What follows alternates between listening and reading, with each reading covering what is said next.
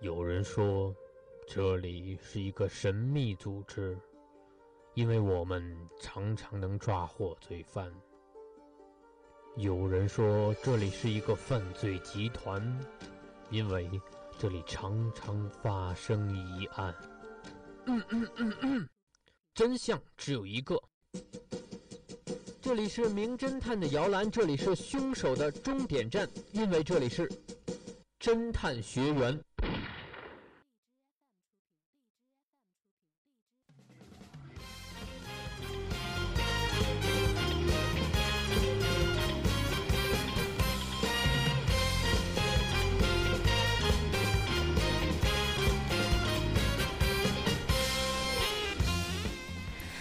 听众，北京时间的十八点四十分，现在又是侦探学员的时间了。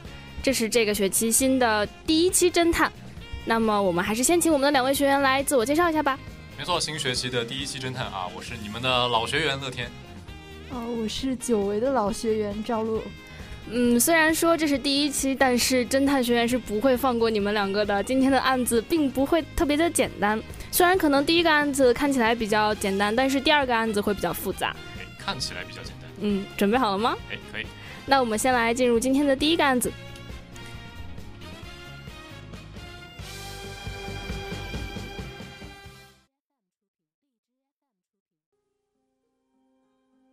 浴缸断魂。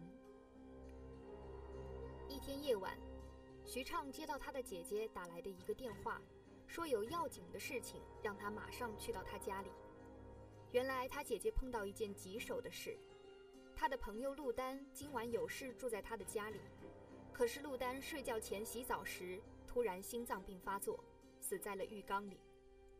徐畅姐姐不敢通知警察局，怕警方怀疑是他杀了陆丹而引起麻烦，因此要求徐畅把陆丹送回他单身住的别墅的浴室里，就像在那里死的一样。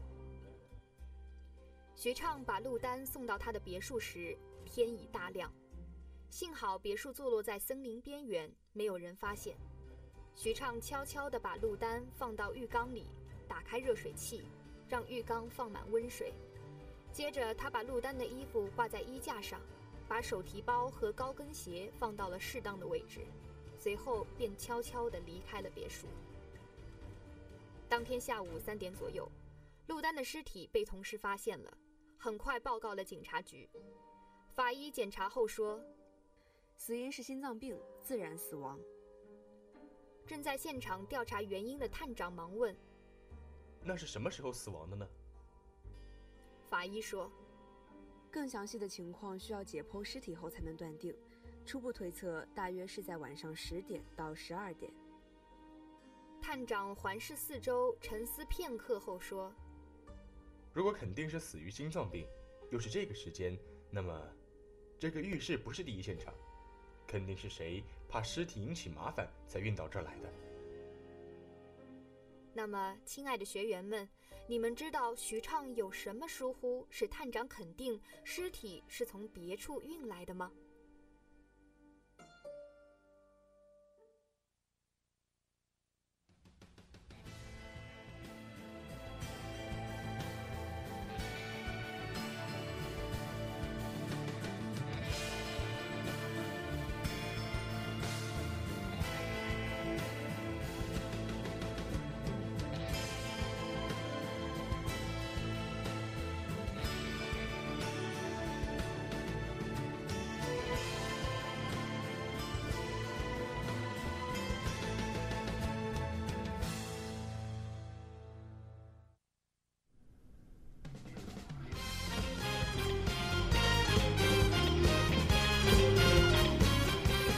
那么听完了第一个案子，四十秒钟的思考时间也已经结束了。不知道两位学员有没有什么头绪？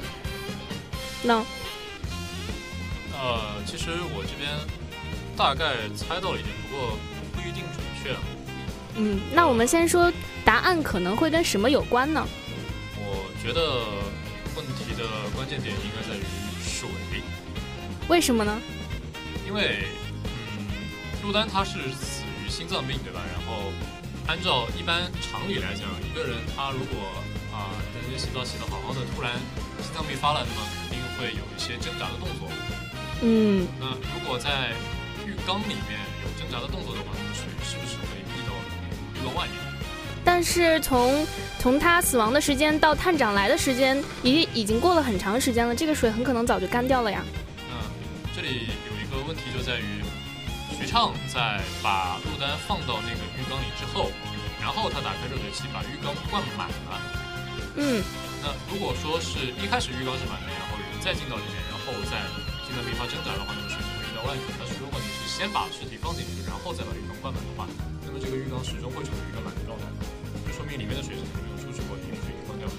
但是其实我们想一想说，满的状态到底是一个什么状态？你比如说，水离浴缸边上一两厘米的距离也算是满，水离浴缸边上十厘米的距离，大家也会觉得是满，而且溢出来的水也不会有那么多。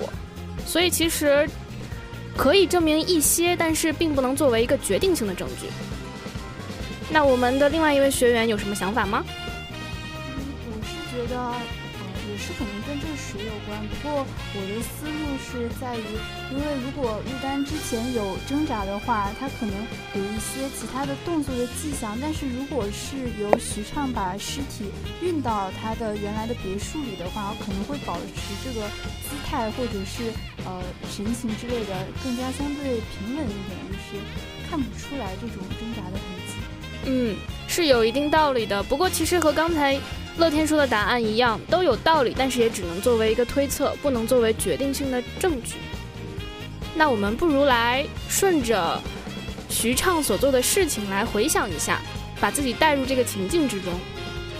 呃，如果我没有记错的话，关于徐畅处理尸体的线索的话，这里给出的一个是热水器，然后用温水把浴缸灌满，然后还有一个是把衣服晾在了衣架上，然后还有一点是把鞋跟手提包放在了适当的位置。如果没有记错的话，只有这几点。嗯，那我们来想一想，陆丹死的时候是什么时候？呃，是在前一天晚上的几点来着？不管是前一天的晚上几点，那首先有一点可以确定的就是他是晚上死的，对吗？嗯，没错。那晚上洗澡有一个非常重要的地方，它和因为我们说徐昌是什么时候把这个现场伪造出来的呢？是在凌晨。在凌晨吗？呃，时间点我好像没有记到，但是应该也是在晚上吧。也是在晚上吗？处理完可能好像是有点天亮天已大亮没错，天已大亮。那天亮了和晚上之间有什么区别呢？他不会浴室没有开灯吧？是啊，如果我们是在晚上洗澡的话，那肯定是会开灯的呀。哦，原 来原来是这样的。可是我们看徐畅做的这些事情之间并没有打开灯，因为天已经亮了，房间里也是亮的，自然也就不会想到要去开灯了。哦，是 想想当然的没有把这点考虑进去。所以我们说，其实第一个案子两位学员都想的有一些复杂了。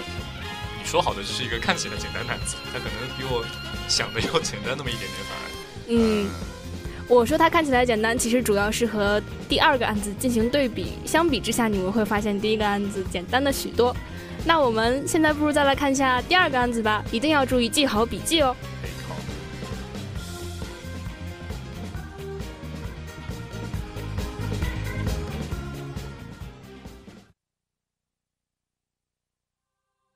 豪华游轮事件，在一艘开往埃及的游轮上，发生了一桩案件。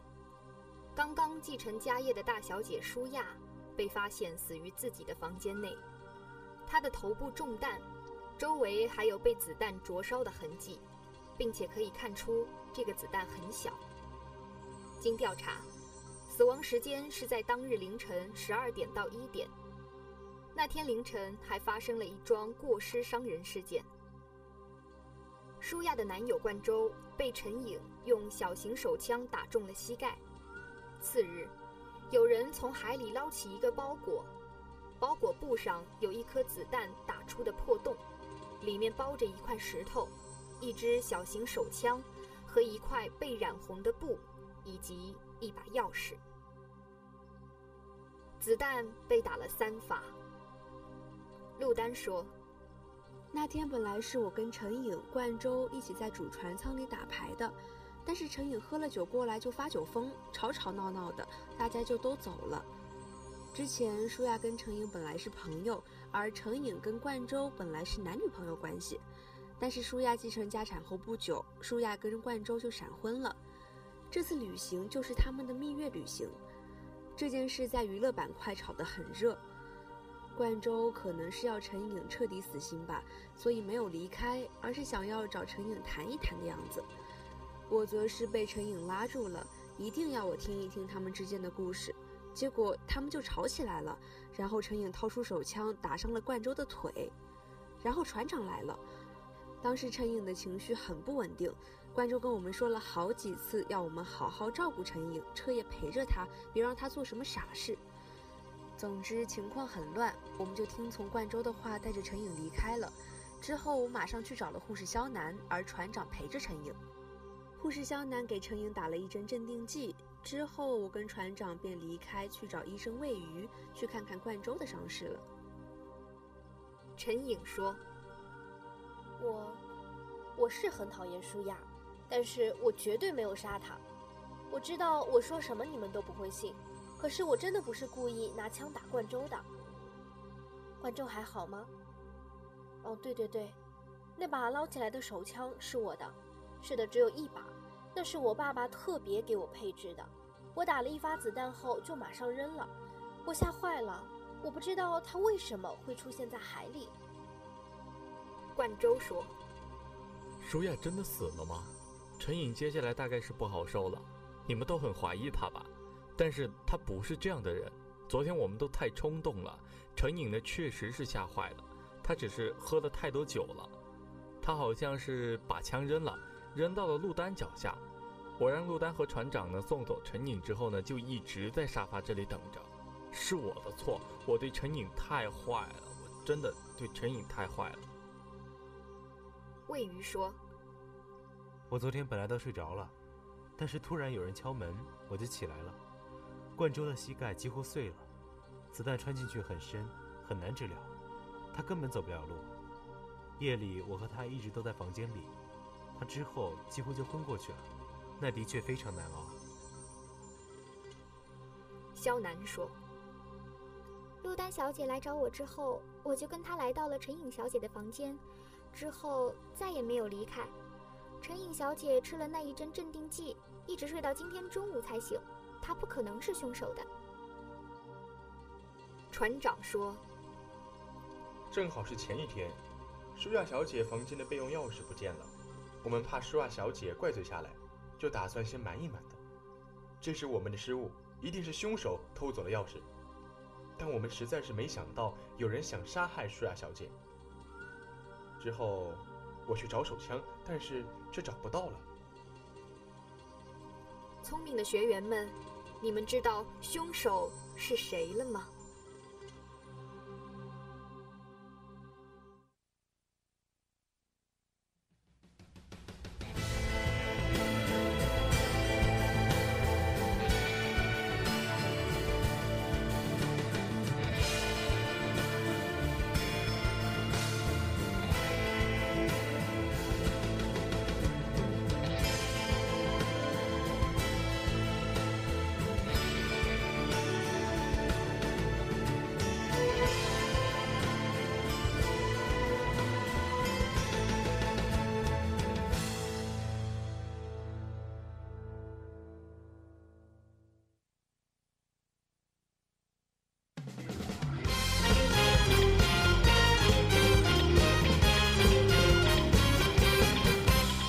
那第二个案子听完了，四十秒钟的思考时间结束了。相信你们现在一定认为第一个案子是非常简单的了吧？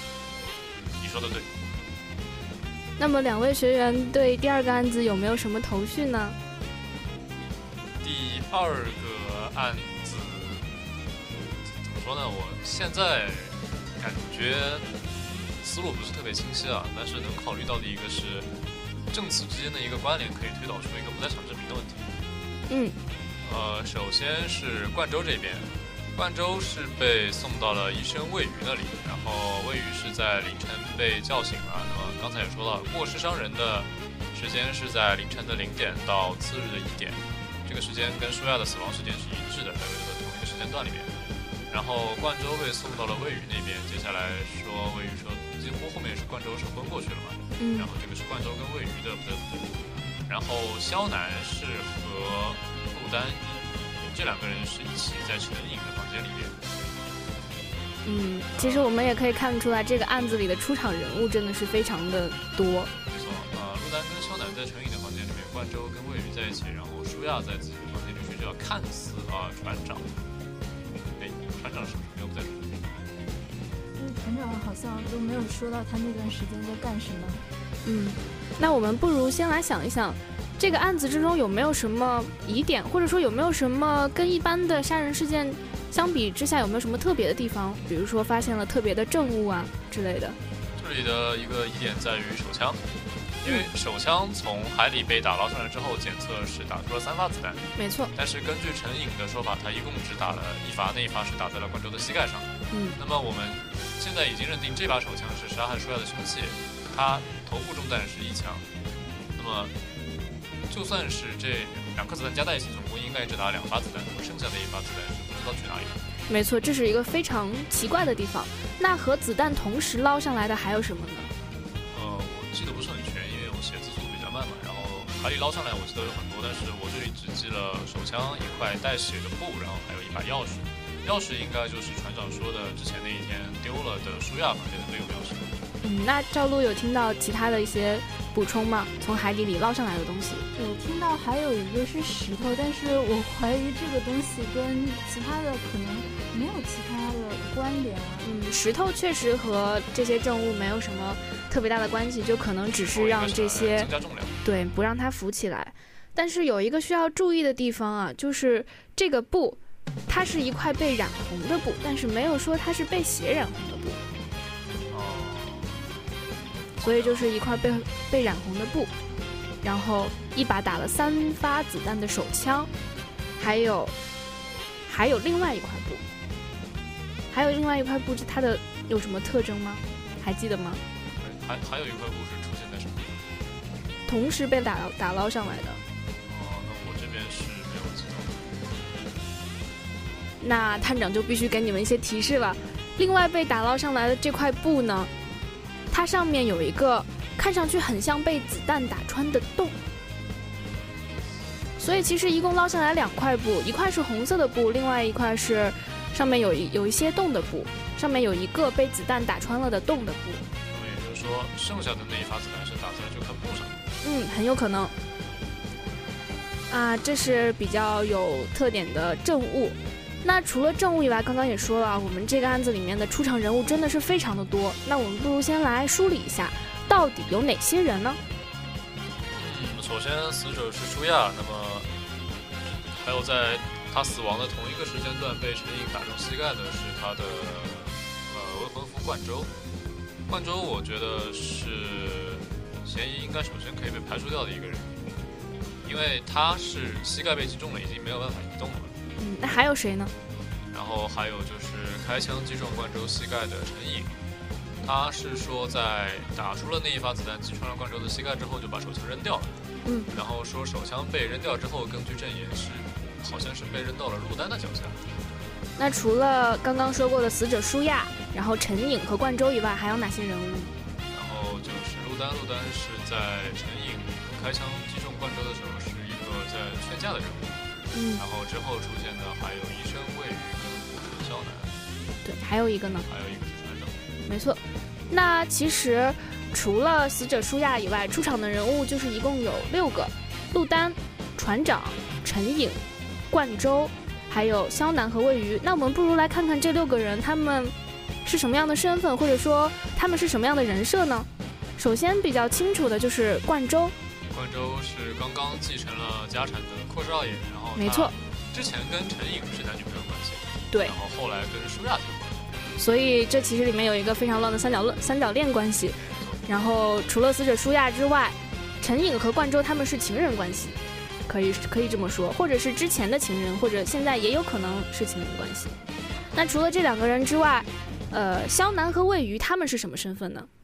他们分别是船上的医生跟护士嘛，可以看作是船上的工作人员。嗯，那陆丹和船长呢？陆丹是陈颖和冠州的朋友，嗯，船长就只是单纯的是，船长跟这些人物应该是没有情感上的关系的。没错，那其实虽说陆丹是陈颖的朋友，但是他更多的是作为一个转述者，或者是以旁观者的视角来视角来呃对，然后来观看陈颖和冠州之间的一些争执。所以其实我们可以把陆丹和船长都算作是一个路人的身份，然后肖楠和魏瑜他们相当于是医生和护士的身份，然后还有的就是陈颖和冠州，他们相当于就是和死者关系最密切的情人的身份。真的，那从身份来看，两位学员觉得最有可能是凶手的会是谁呢？一般来讲啊，从正常的逻辑来讲，船长跟医生、护士都是跟这个案子没有关系的，完全没有动机。没错。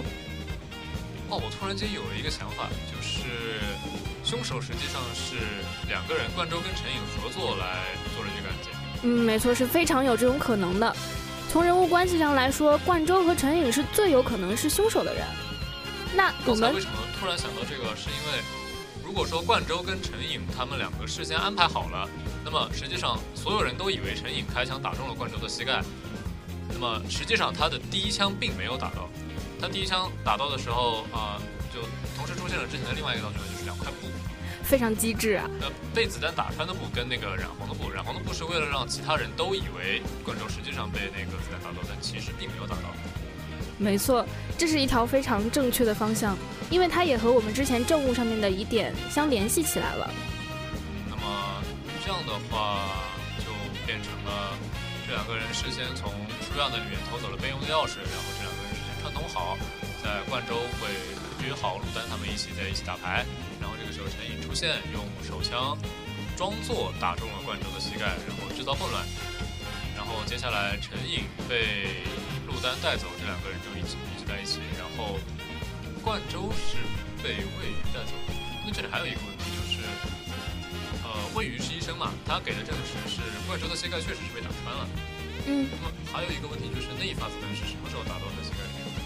那我们不妨细细的来想一下，其实这整个事情发生的开始就是冠周和陈颖开始吵架。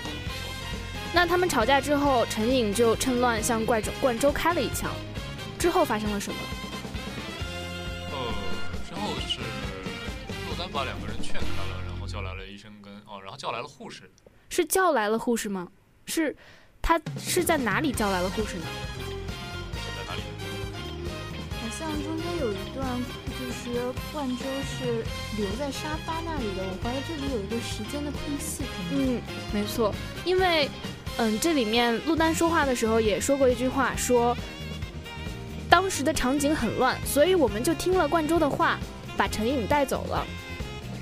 所以这个时候，其实因为本来大厅里只有三个人嘛，就是陆丹、陈颖和冠州，然后冠州让陆丹赶紧把陈颖带走。所以这个时候，就只剩下冠周一个人了。然后他用事先偷出来的备用钥匙，用那把手枪啊，因为枪是被扔在路灯脚下，但是路灯把陈颖带走了嘛。然后冠周就可以把那个枪捡起来，然后先杀了舒亚，然后再往自己膝盖上又打了一枪。没错，再往自己膝盖上又打了一枪。然后他去了哪里呢？我觉得顺序不对，应该是哦，接下来是，然后他又把这些东西都。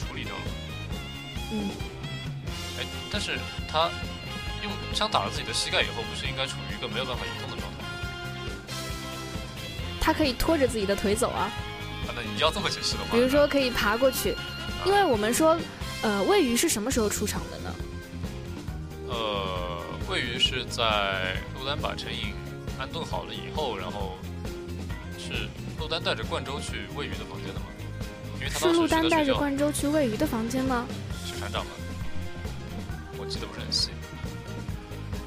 当时是这样说的，呃，冠州让陆丹把陈颖带走了以后，带到了房间里，然后陆丹去找了护士肖楠来给他打了一针镇定剂。接下来呢？啊，然后是护士联系的医生。护士也没有联系医生。那里好像是晚上听到敲门嘛？对，没错。是冠州自己去找的。没错，魏鱼他说的话是，呃，他本来已经睡下了，已经睡觉了，然后突然听到敲门声，才发现了冠州。那如果果是冠州自己去找的原因的话，那他处理生气应该也是没有问题的。没错，所以其实就看起来好像冠州是有不在场证明的，因为他被打伤了。但其实和他从他被打伤，从他在众人面前众目睽睽之下被打伤，到他去找到医生喂鱼之间是有一个时间差的。他可以在这个时间差里面完成杀人，然后再朝自己的腿开了一枪，然后把证物扔掉。所以其实我们这个案件的凶手就是冠州，他还有一个帮凶就是陈颖。那这里还有一个问题就是，呃，我们说子弹打了三发，那子弹打的时候其实是有很大的声音的。那为什么冠州在打第三发子弹，就是使自己的膝盖真正受伤的时候没有声音呢？没有被人发现呢？难道他要用石头来抵住？我觉得那是没有关系的。石头也没有办法让手枪达到一个消音的效果呀。一般情况来讲，如果你没有消音器的话，那你想让人听不到这个枪的声音，就是制造一些别的声音，然后让别人可以听不到的声音。但是好像我记得是没有这样的信息。没错，是没有这样的信息的。那我们刚刚在这个案件最开始的时候就说了，这个案件的疑点在哪里？呃，是枪吗？嗯，除了枪以外，证物里还有什么东西？除了枪之外的证物是钥匙跟布。嗯，这个布有什么特点呢？布是被子弹打穿的。那为什么这个布会被子弹打穿呢？如果这个布本身是穿在冠州身上的话的衣服的话，那他直接穿着就好了，没必要扔掉呀。为什么这个布上面会有一个洞呢？他把它放在枪口吧。嗯，没错，就是拿布裹住这个手枪。原来现在布料质量这么好的。你可以多裹几层啊，然后它就达到了一个消音的效果。至少可能在海上，然后本来也有海浪的噪音，就大家都不会听到了。那至此为止，这个案件的所有疑点都结束了。所以这个案件它出场人物特别的多，我们要是从人物关系来入手的话，算是比较简单的。没错。而这是一个联手杀人案，就是冠州和他的旧情人陈颖杀了舒亚。这其实可以脑补出来很多争财产的剧啊，因为之前也说了，舒亚是刚刚继承了遗产的大小姐嘛。啊，没错。嗯，那我们今天的第二个案子也到也就成功告破了。不得不说，两位学员经过经过了一个暑假，这个智商还是没有退化多少嘛。我本来以为第二个案子会难住大家的。他的发夸人的方式还真的是非常的独特。那今天的侦探学院差不多也要结束了，现在已经是北京时间的十九点零八分。希望两位学员能从这个案件之中学到一些其他的推理技巧。那我是今天的探长一兰，哎，我是乐天，我是赵露，我们下期再见吧。